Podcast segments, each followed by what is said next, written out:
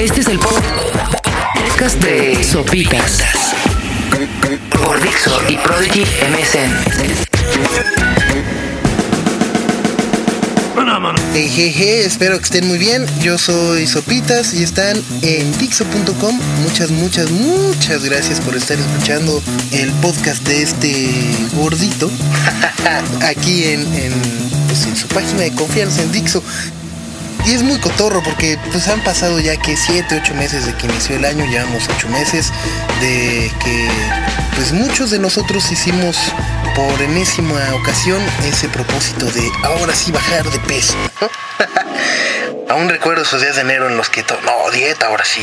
Y de modo, uno llega al cine y se encuentra, ¿no? Por ejemplo, en estos días la película de Los Simpsons, el, por ejemplo, está la dona de Homero, las crepas en los otros cines, etcétera, etcétera. Y pues el chiste es que la long high sigue y, pues ni modo.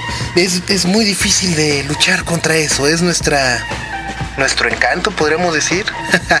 bueno, eh, eh, todo esto es porque eh, en esta semana, un estudio que se realizó en la Escuela de Medicina de Harvard y en la Universidad de California en San Diego, los Estados Unidos, llegó a la conclusión de que uno es gordo por contagio. Así como lo escuchan. Dice que eh, si por ejemplo ustedes tienen amigos, hermanos o una pareja con sobrepeso, pues una persona tiene más riesgos de, de, ser gordo también, ¿no? Y, y, la parte padre o la parte más divertida aún es que dice que entre más cercana sea la relación, es mucho más alto el riesgo de desarrollar obesidad. Dice eh, el doctor Pedro Kaufman, de la Sociedad Uruguaya para el Estudio de la Obesidad que el estudio revela que los factores sociales juegan un papel muy importante en el desarrollo del sobrepeso y sin duda hay muchos factores involucrados en ello. Según los científicos que hicieron este estudio, recogieron durante 32 años datos para un estudio sobre el corazón en el que participaron cerca de 12.000 personas descubrieron que los riesgos de ser obeso aumentan el 57% si se tiene un amigo gordo, el 40% si el hermano es gordito y el 37% cuando la pareja es obesa. Y cuando la persona obesa es un amigo cercano del mismo sexo, el riesgo de desarrollar el trastorno aumenta a un 71% según el estudio que fue publicado por la revista de Medicina de Nueva Inglaterra. Los participantes en este estudio eh, tienen una edad entre los 21 y 70 años y cada uno dio información personal como su índice de masa, de masa corporal y los nombres de sus amigos a quienes podrían contactar obviamente para eh, pues esclarecer las relaciones y demás. Posteriormente, los investigadores localizaron a los contactos que se incluyeron, eh, que eran pues amigos, parejas y familiares de los participantes descubrieron que cuando un miembro de ese círculo social aumentaba de peso, aquellos que lo rodeaban también aumentaban de peso. y de nueva cuenta, el doctor Pedro Kaufman dice, esto demuestra que el desarrollo del sobrepeso y obesidad no puede solamente atribuirse al estilo de vida y al medio ambiente. Los autores señalan que lo que vimos es que no se trata simplemente de los obesos que busquen gente similar para relacionarse o formar vínculos, cosa que sería muy mal, según yo, gordo con gordo no es una es que no, no, sé qué es peor, si el gordo con gordo o el flaco con gordo, ¿no? El, el famoso 10 perfecto.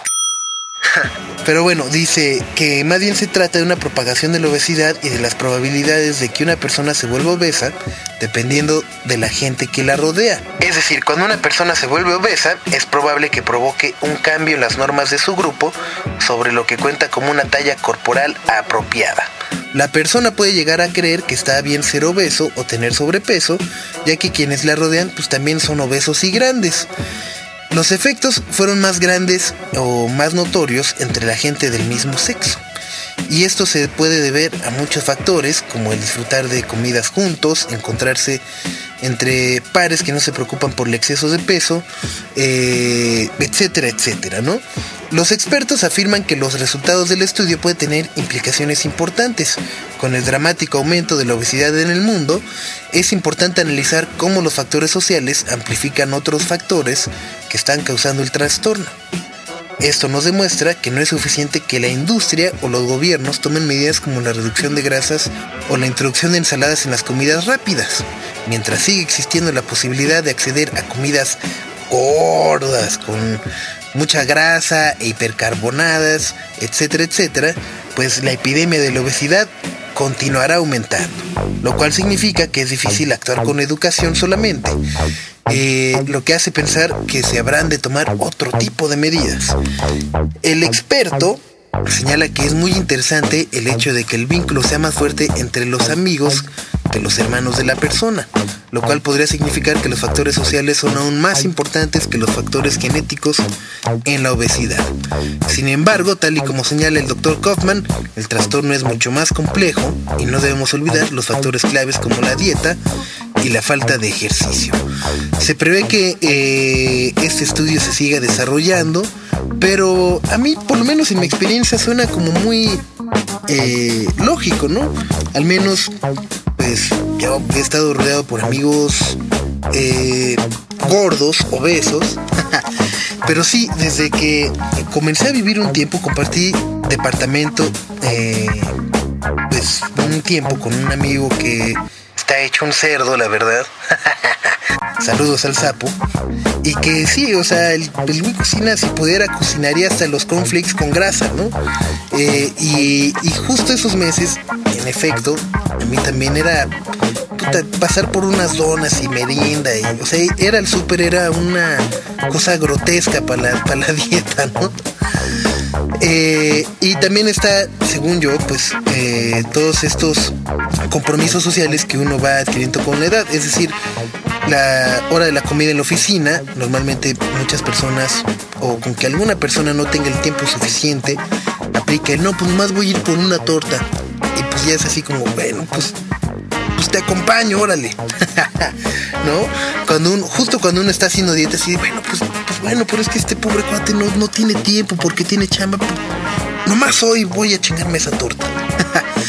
o las fiestas, eh, etcétera, etcétera, etcétera. Así que me parece que tenemos una nueva gran excusa para justificar nuestro sobrepeso y esa es echarle la culpa al de al lado.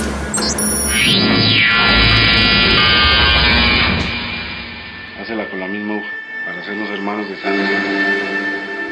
Y bueno, pasando otra cosa, no podemos olvidar que estamos de vacaciones en verano y hay, creo que es de las mejores épocas para ir al cine. Y está por estrenarse una película que personalmente he esperado desde hace muchos meses y es El Búfalo de la Noche, escrita por Guillermo Arriaga, que es el mismo eh, escritor que acompañó a Negro González Iñárritu en Amores Perros, 21 gramos y Babel.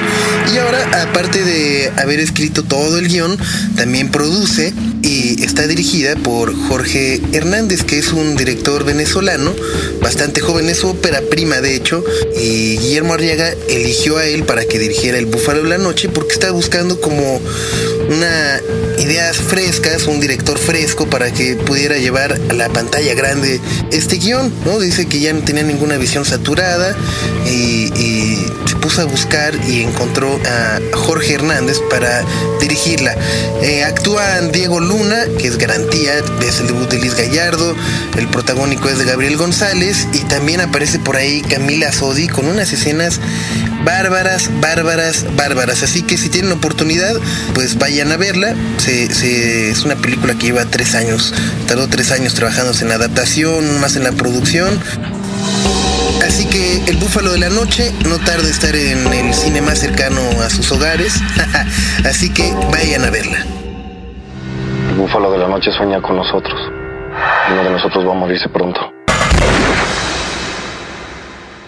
Este fue el podcast de Sopitas por Dixo y Prodigy MSN.